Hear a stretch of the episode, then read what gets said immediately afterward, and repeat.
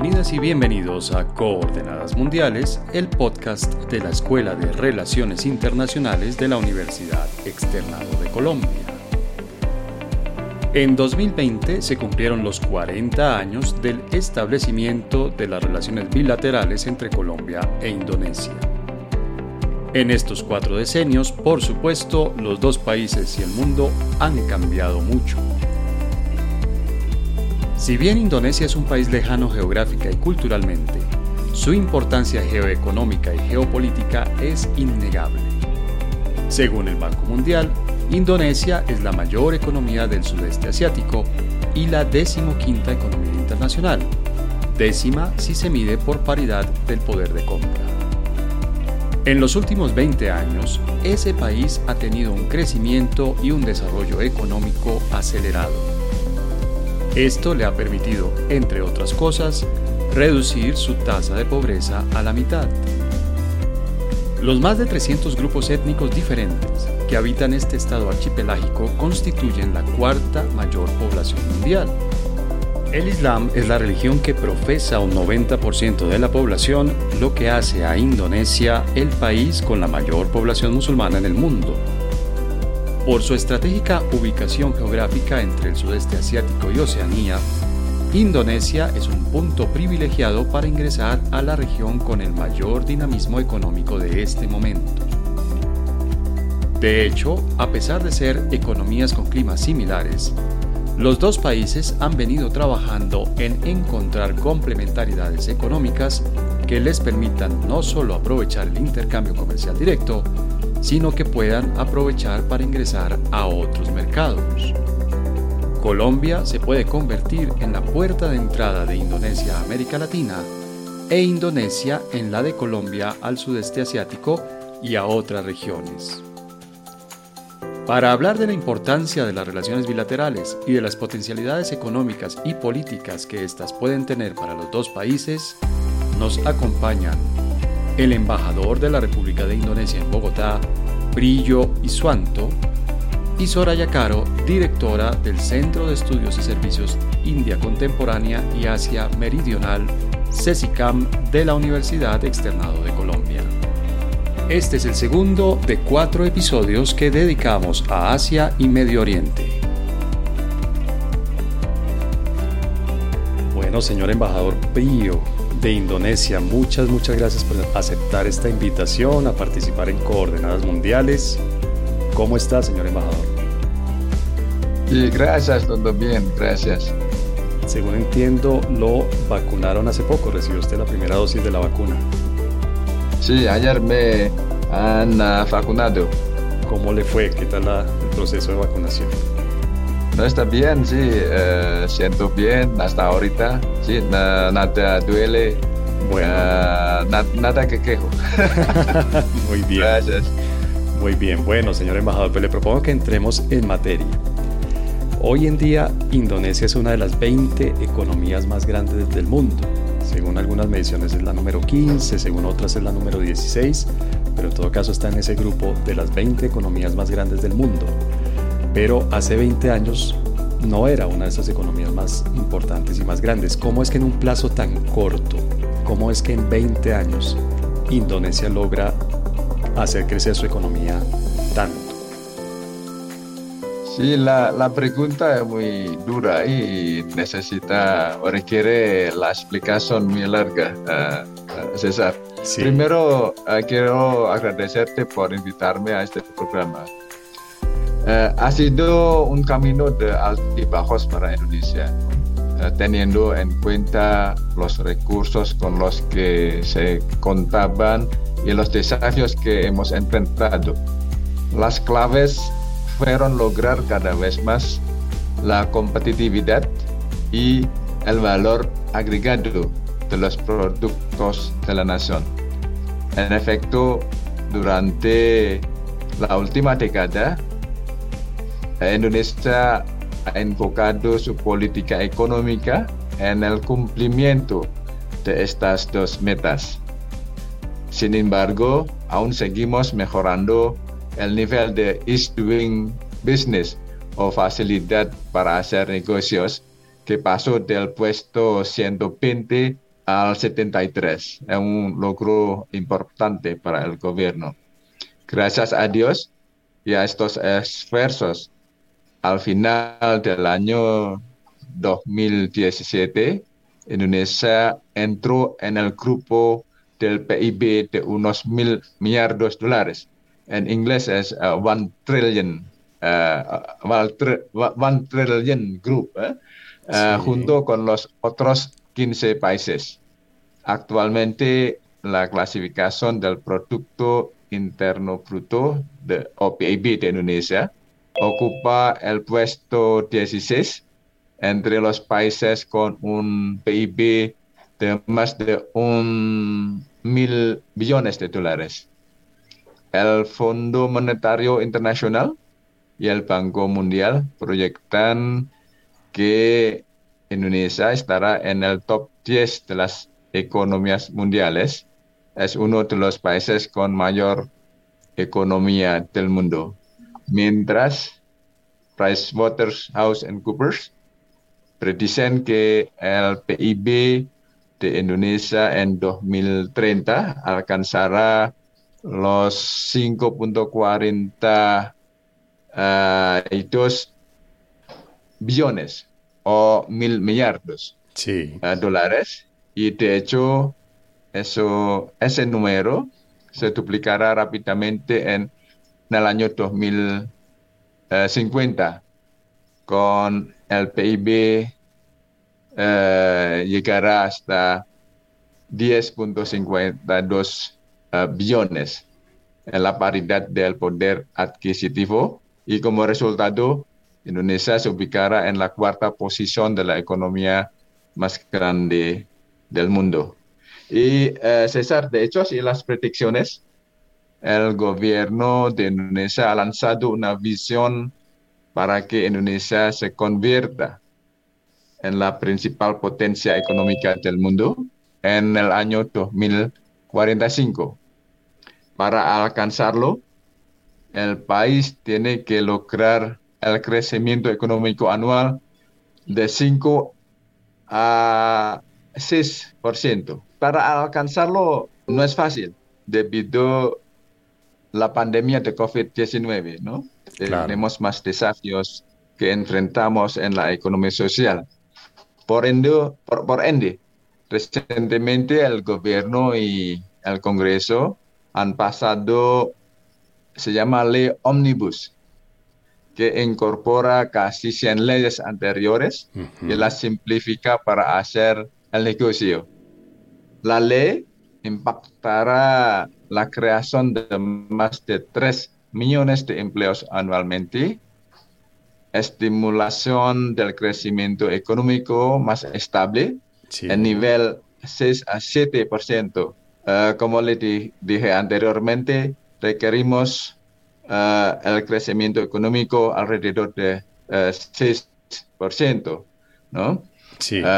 y después de 2022, en el próximo año, esperamos que uh, puedan generar la economía hasta 7 mil millardos dólares.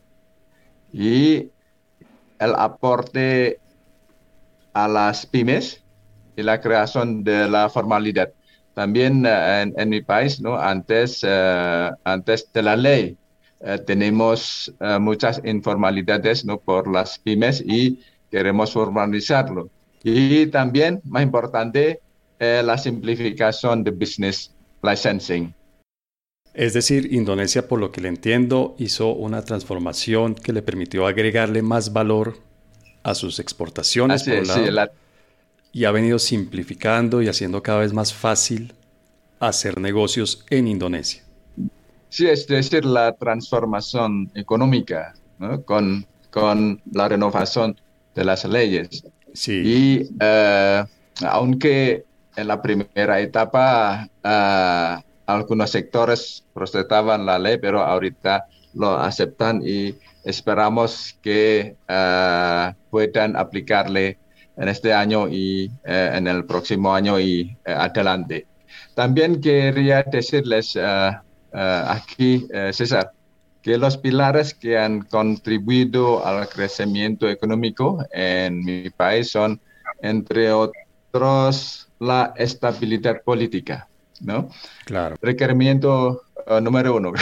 Aunque Indonesia es un país democrático joven, pero ha estado políticamente estable, garantizando la inversión y negocio sin interferencia por parte del gobierno. También han mostrado la armonía social y religiosa que garantice el negocio tranquilamente. Es el único país eh, en que el Islam está compatible con la democracia. El segundo pilar es la infraestructura. El gobierno ha incrementado la inversión en este sector hasta 9.8%, casi 10% del PIB.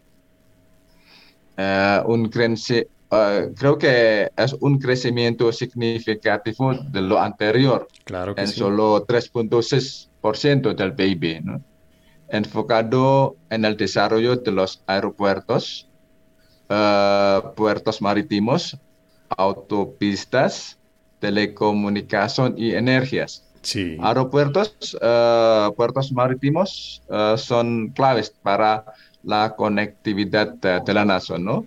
Y para los próximos cuatro años, el gobierno ha alocado la inversión de 430 millardos de dólares para sí. los cuatro próximos años en la infraestructura. Usted nos decía hace un momento que Indonesia es un país de mayoría musulmana. Indonesia es el país con la mayor población musulmana, de religión musulmana en el mundo, ¿verdad? Pero sí. además de la mayoría de la población eh, indonesia ser musulmana, hay otros grupos religiosos, hay, hay parte de la población que profesa otras religiones. ¿Qué otras religiones están presentes allí en Indonesia y cómo se logra esa convivencia armoniosa de la que usted nos habla? Sí, el país reconoce eh, seis eh, religiones, ¿no? La mayoría es eh, islam, islámica, uh -huh. contiene más de 86.7%, eh, como acá, ¿no? Sí. Los católicos contienen casi 87%. En mi país sí, lo ocurre. Y después reconocimos cristianos, eh, eh, casi 8%, ¿no? 7.6%. Uh -huh. la, tercer, la tercera religión es eh, católicos, de 3.12%, y las tres religiones son minorías, pero lo reconocimos su derecho religioso. Uh -huh. son hindú, hinduismo, budismo y con, confucismo. ¿no? aunque Islam contiene casi 80%, pero desde siglos anteriores, ¿no? desde de, el octavo siglo, sí. nuestras Uh, padres y madres convivieron uh, pacíficamente con la armonía y uh, mantenemos hasta ahora. por eso pueden verla. Claro. Por ejemplo, el templo, el templo de Borobudur, el templo más grande en el mundo, el templo budismo más grande en el mundo en Java, existe bien hasta ahorita lo cuidamos mucho. También hay templo uh, Prambanan de hinduismo, también al lado de uh, Borobudur, y lo cuidamos, lo mantenemos bien. Uh, es una reflexión, una, un símbolo de la armonía de nosotros. Precisamente quería darle la palabra a Soraya sobre este tema. Indonesia está ubicada, la ubicación geográfica de Indonesia, que en parte explica la diversidad religiosa de la que nos habla el señor embajador, la hace en este momento estratégica o, no, Soraya. Es decir, Indonesia está, en un lugar del mundo en el que en este momento los países que están alrededor de Indonesia son los países que están creciendo rápidamente, aceleradamente.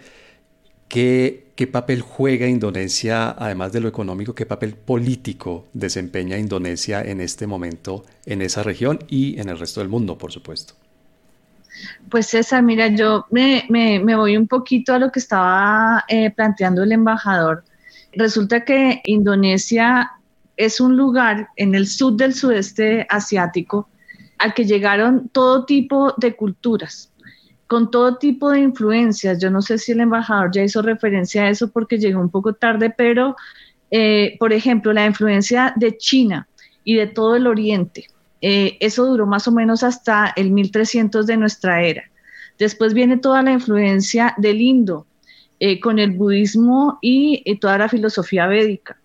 Después entran otras influencias como son la influencia cristiana eh, en todas sus formas, pero por ejemplo la del catolicismo que venía con los portugueses. Eh, y después, antes de eso, entra la influencia mogola y con ello, pues obviamente toda la influencia del Islam, que es la que se consolida finalmente en Indonesia. Entonces, Indonesia ha tenido la, la capacidad a lo largo de su historia para fundirse y para saber eh, recibir pues todas esas tendencias culturales eh, pues de la que se ha beneficiado a lo largo de su larga historia. Está localizada en una zona, como te digo, en donde está China, en donde está India, están todo, toda la zona del sudeste norte, está Australia, pero además es un país que ya no está pensando solamente en esa zona, sino en algo más pan-índico que vaya más allá de ASEAN, que vaya más allá de los grupos regionales y que incluso llegue a América Latina, porque además es una potencia marítima. Es, una potencia, es el sexto país en zonas económicas exclusivas que está pretendiendo negociar con los grandes países, con los países que tienen las zonas exclusivas más grandes, como Francia, como Estados Unidos, en Latinoamérica, México, Chile, eh, y obviamente pues las, las, las grandes potencias de, de Asia, pues que son sus mercados naturales. Entonces, la influencia que ejerce es fundamental. Primero, pues toda su, su, densidad demográfica, 270 millones de personas, son, son, son un mercado muy llamativo, pero además son 270 millones de personas, de las cuales 170 están conectadas a Internet permanentemente. Entonces, 170 millones de personas que hacen que el comercio eh, digital, que el comercio por Internet sea el más grande del mundo, por encima de China y de Corea. Entonces, pues ciertamente juega un papel muy importante, además de toda la diversificación de la que hablaba el embajador.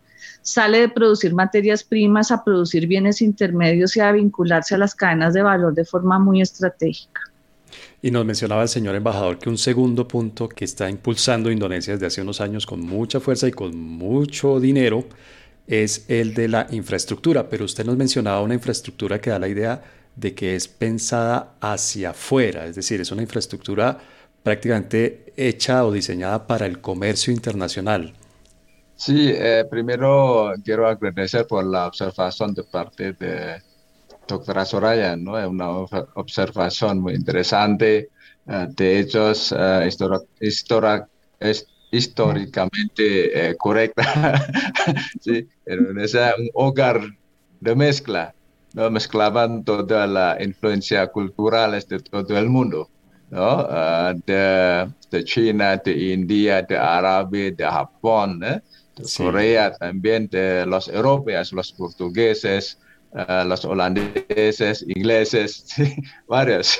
Por eso uh, estamos muy ricos en la cultura. Gracias por la observación, uh, doctora Soraya, y volvemos a la pregunta de César.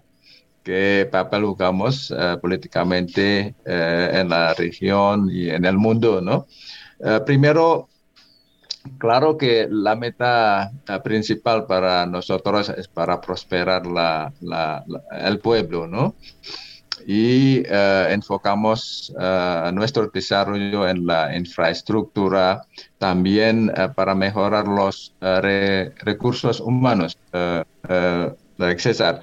Por eso, desde 1988, por la Constitución, cualquier gobierno eh, tiene que alocar 20% del presupuesto nacional a la educación. Una estrategia para mejorar la calidad humana.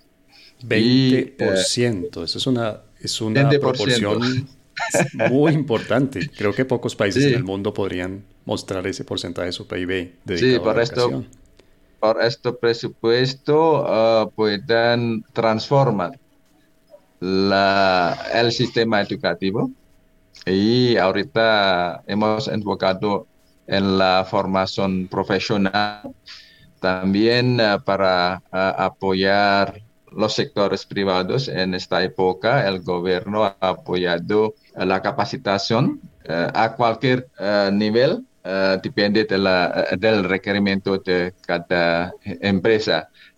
La estrategia para mejorar uh, nuestra calidad humana. Y sobre el papel Indonesia en, la región y en, el mundo, ¿no? De hecho, un, un hecho que Indonesia es un mercado principal en la región, la economía principal en la región del sudeste asiático, ¿no? Eh, más del 40% de la economía regional eh, proviene de Indonesia. Y por uh, eso jugamos un papel importante en la, primero en la, región ASEAN, en nuestra prioridad de la política exterior y también comercio exterior. Después al foro multilateral como en la ONU y también en Grupo 20 y en otros grupos uh, en los temas uh, globales. Hemos compartido y hemos uh, participado activamente para resolver los temas globales y también para apoyar a los países que eh, necesitan el aporte político o aporte eh, eh, económico en, no en el nivel, en nuestra capacidad, ¿no? Claro. Indonesia no es el único país, pero queremos siempre crecer establemente, crecer rápidamente y el gobierno ha puesto su esfuerzo para lograr esta meta. Claro.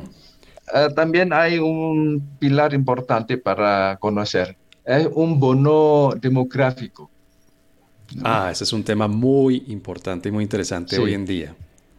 Indonesia tiene 271 millones de habitantes y como mencionó la doctora Soraya, la mayoría utilizan Internet ¿eh? por su celular. Creo que casi 80% de la población ahorita utilizan Internet. Y de esta población, la mayoría son la clase media en crecimiento y por supuesto por el crecimiento de la clase media ofrecen el gran consumo doméstico.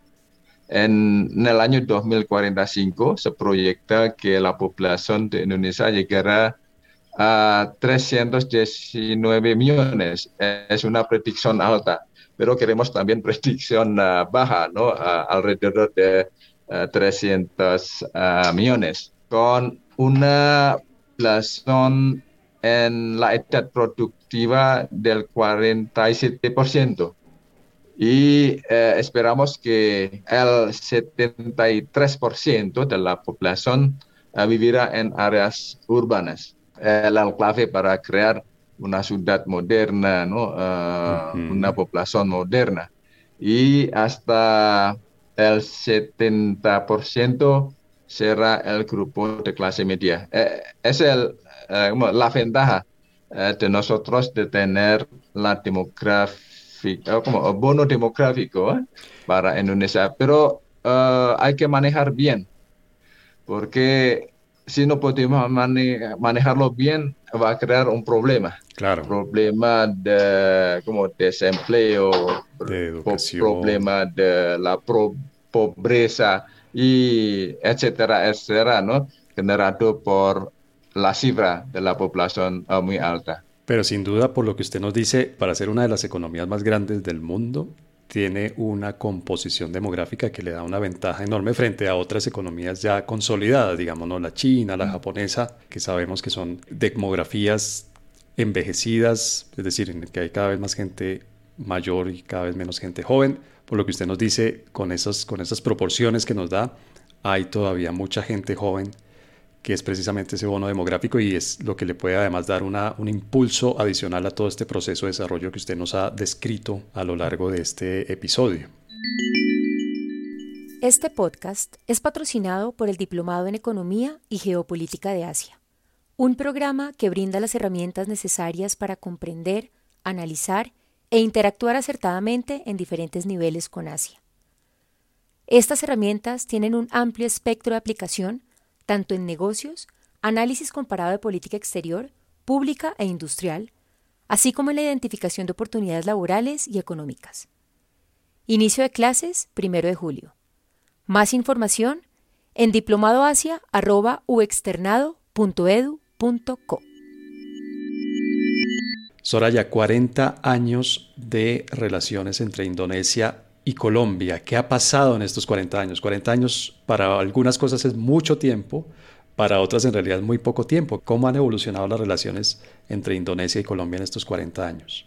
Desde mi punto de vista, yo creo que eh, las relaciones con Indonesia empezaron a evolucionar en términos económicos, pues siempre han sido muy amistosas, como todas las relaciones de Colombia con Asia pero, pero realmente el, empuje y el nivel de integración, tanto cultural eh, como económica, empieza a fortalecerse pues, a partir del, del nuevo milenio. Eh, yo creo que hay un, hay un tema muy importante que tenemos que, que, observar los colombianos cuando hablamos de 40 años de relaciones con Indonesia y es oírlos. Si tú oyes al embajador, si uno los oye ciertamente en profundidad, se da cuenta que ellos hablan muy distinto a nosotros frente a los temas de desarrollo e inclusión social. O sea, ellos como nosotros eran países dependientes de las materias primas. Tú no has oído al embajador hablar de materias primas, porque ellos cambiaron el discurso y cambiaron el chip. Y ese es un referente para Colombia en este momento tan crítico, muy importante. Es decir, yo te cuento una anécdota ahorita. Hace poco estábamos en la casa del embajador con un empresario colombiano del sector automotor, muy importante, que quiere eh, eh, eh, vincularse al tema de vehículos eléctricos. Indonesia produce materias primas para las baterías de los vehículos eléctricos. Y este empresario se le fue directo al embajador y le dijo, quiero comprar eso. Y el embajador le dijo, no, eso no está en venta. Nosotros estamos tratando de desarrollar nuestra industria para que podamos vender a valor agregado y no solamente ese, esa materia prima.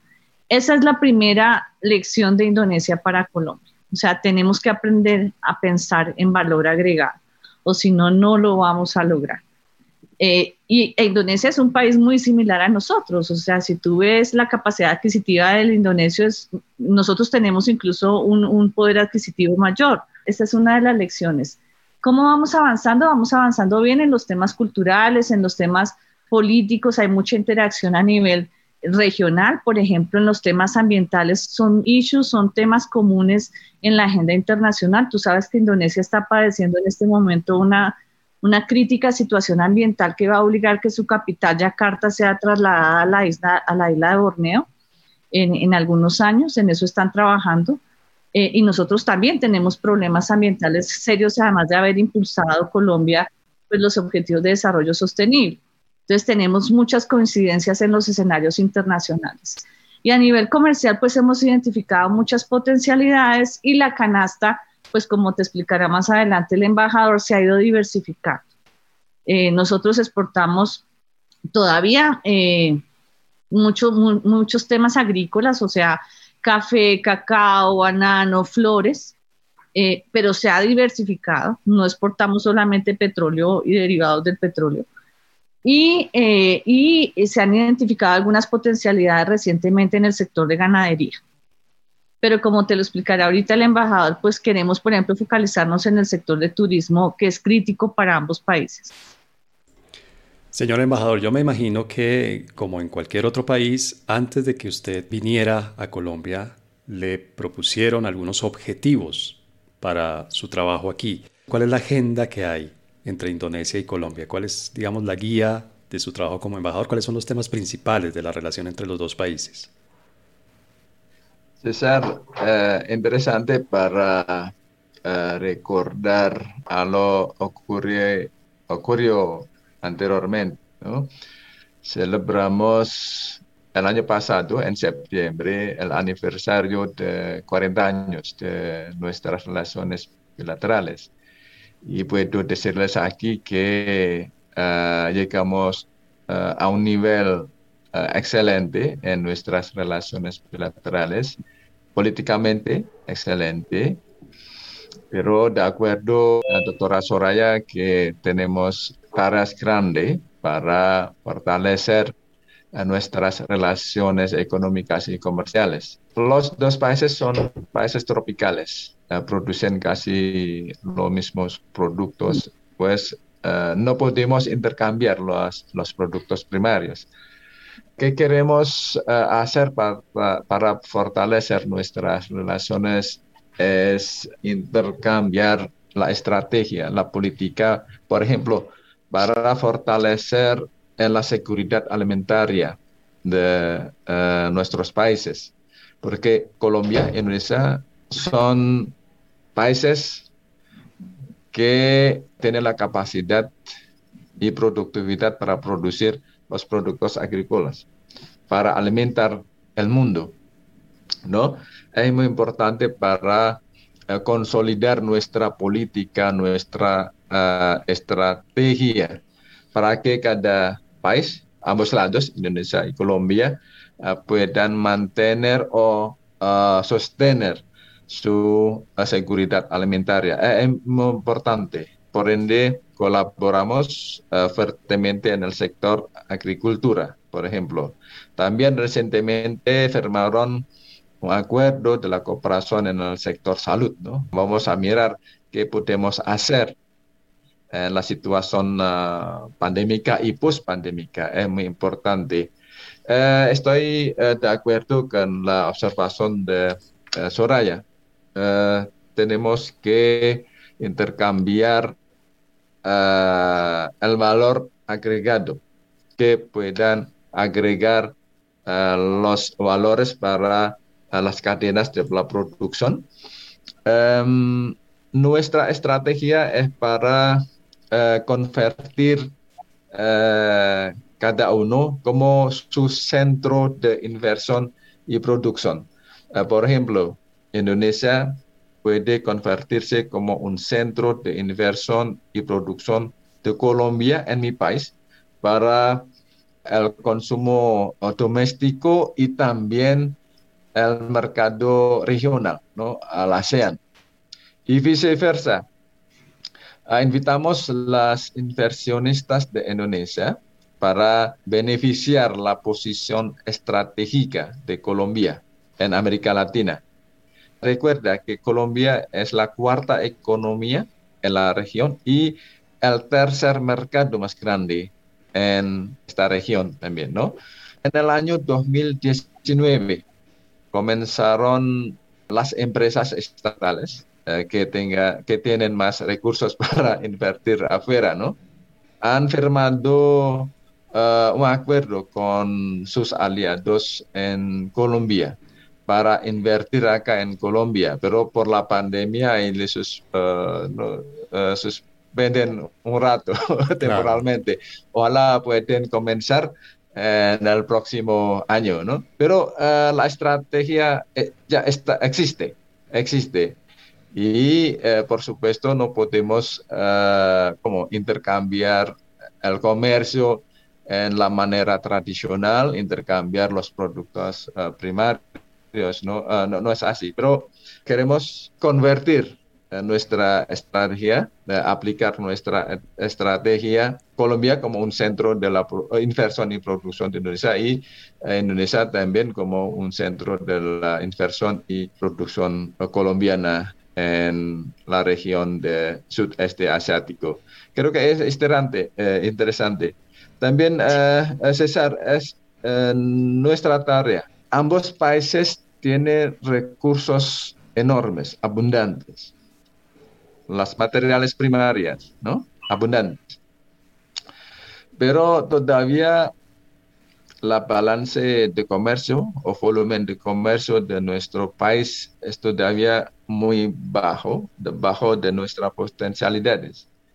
Es nuestra, nuestro objetivo también para fortalecer, eh, para llegar a una cifra favorita para ambas eh, partes. Hasta ahorita sí puedo decirles aquí que Indonesia disfruta eh, el superávit en el comercio uh, bilateral, pero la cifra todavía uh, muy uh, debajo de su potencialidad. Es, es nuestra, nuestro desafío, nuestra tarea. Soraya, tú nos comentabas fuera de micrófonos que hay alianzas estratégicas para la producción conjunta de alimentos con la idea de exportarlos a, terceras, a terceros países o a terceras regiones como la Unión Europea. Pues mira, es que básicamente si tú oyes el discurso de los países asiáticos como China, India y otros países, ellos no te van a plantear lo que te acaba de decir ahorita el embajador. Y es la, ellos quieren materias primas para su desarrollo. Indonesia es distinto. Indonesia desde el principio te está planteando que vienen sus empresas a Colombia, que quieren asentarse en Colombia, generar valor agregado, mandan cooperación, como de hecho la están mandando en los sectores agrícolas, para desarrollar variedades nuevas y mejorar nuestra capacidad productiva con el fin de asentar esas compañías acá en, asociaciones o joint venture con colombianos y exportar o a los mercados estadounidenses o a los mercados de Europa o a la propia Latinoamérica. Entonces me parece que es una mirada eh, de entrada que tú no se la tienes que pedir al asiático en este caso, sino que Indonesia te la está pidiendo, porque saben que somos, que producimos lo mismo, entonces que no, si no nos salimos de ahí, no podemos hacer nada. Entonces, esa, esa parte es muy interesante. O sea que es, un, esquema, es un esquema más de asociación que simplemente de un proveedor y un cliente. Exacto. Y, y, y, que nos saca de la, de la proveeduría de materias primas que nosotros, nosotros no queremos cambiar un hegemón Estados Unidos por otros hegemones.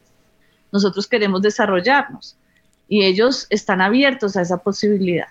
Pero además te cuento que el externado hace parte de esa estrategia de identificación de cuáles son esas, esas fortalezas en el comercio entre las dos naciones. Como el embajador decía, ellos tienen el superávit, obviamente nos exportan mm, mayores bienes, una mayor cantidad de bienes con mayor valor agregado, pero todavía la cifra comercial bilateral es muy baja. Entonces, hemos eh, organizado un capstone con el externado, en donde hay seis estudiantes de últimos semestres eh, que con una guía pues especializada van a asesorar a la Embajada de Indonesia en la identificación de cuáles son esos sectores y esos productos en los que nos tenemos que focalizar en el comercio bilateral. Esa, esa, ese, ese producto, esa, es el resultado de esa investigación, de esa consultoría, se va a dar en diciembre de este año. Entonces ahí te cuento pues que la academia ya está bastante involucrada, hemos suscrito convenios con universidades indonesias y Indonesia pues ofrece además también una cantidad de cooperación en materia de becas estudiantiles en, diferentes áreas y los colombianos las han venido aprovechando. Luego yo creo que, que ahí vamos en ese tema de identificación de oportunidades para ambos países y vamos eh, bien. La recomendación bibliográfica de Coordenadas Mundiales. Señor embajador, si alguna de las personas que nos escucha quiere tener más información sobre su país, ¿qué le podemos recomendar que consulte? ¿A dónde puede ir? Sí, por supuesto, la mejor manera de conocer Indonesia es visitar el país, ¿no? En sí. ya que, ya que Primera recomendación. Sí, muy, muy lindo, muy hermoso. ¿Los colombianos necesitamos visa para visitar Indonesia? Sí, es un interesante tema que desde el eh, año pasado libramos el visado para los colombianos a visitar a Indonesia. Ah, qué bien. Pero eh, por la pandemia, eh, por ahorita, ¿no? Solamente por la pandemia lo suspendimos temporalmente hasta la situación se mejora, mejore. Pero en principio, los colombianos tienen, o ya están esenciados por tener visa para visitar Indonesia. Es un tema importante y también una incentiva muy importante de parte de nuestro gobierno. antes de responder tu pregunta, César, es importante para promover el contacto persona a persona, para que conozcan bien el país, sus potencialidades, ¿no? La imagen, y etcétera, etcétera. Por, por eso motivamos la cooperación universitaria.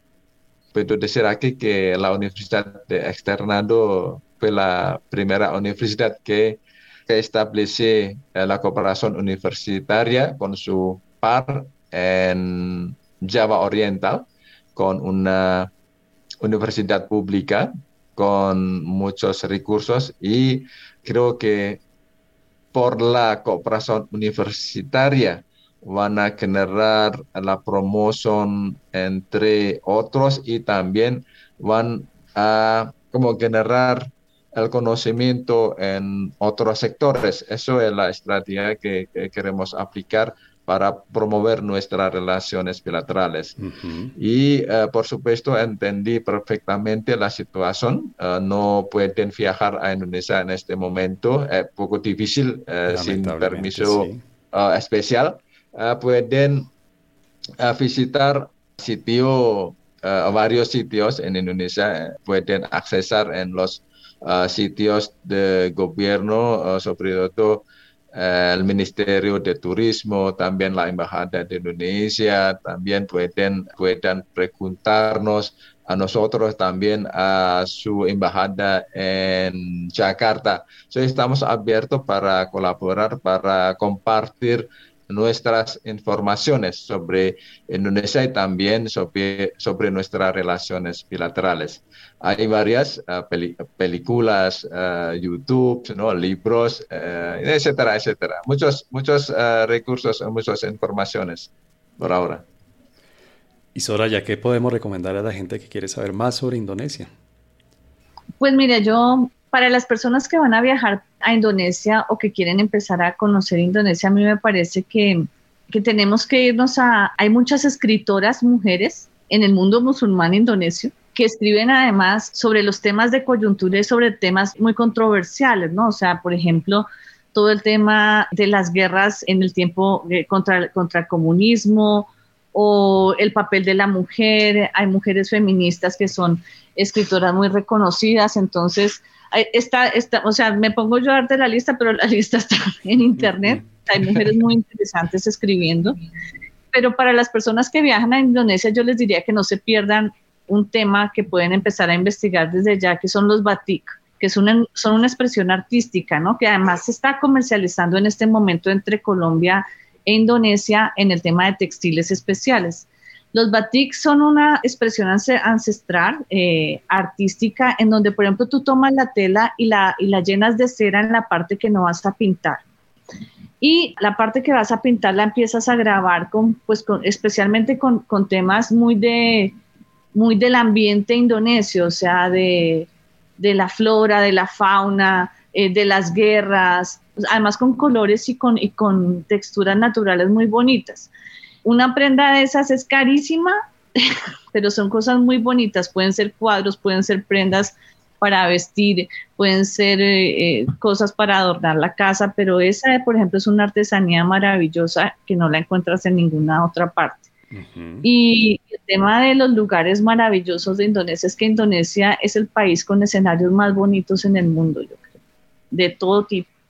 Entonces, por eso su fortaleza en los temas eh, de turismo. La gastronomía es impresionante precisamente por esa mezcla y por toda esa influencia que tuvo de culturas europeas, asiáticas, etc. Entonces es muy interesante poder investigar sobre todos esos sabores maravillosos.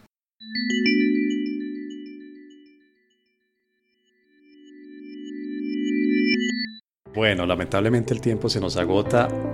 Le agradezco muy particularmente al embajador Prillo y Suanto habernos dedicado esta hora larga en la que estuvimos conversando. Señor embajador, muchas gracias por haber aceptado esta invitación. Gracias, César. Y nos vemos pronto. Ojalá Gracias, doctora Soraya. Voy a hacer un comercial. Adelante.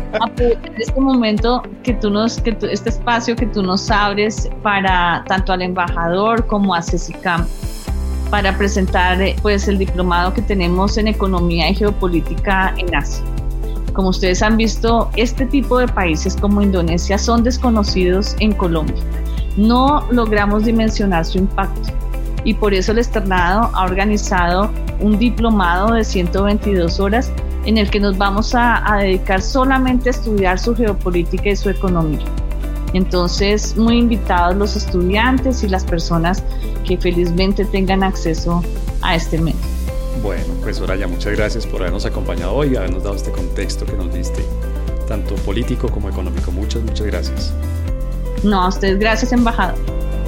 Gracias, doctora. Gracias, César.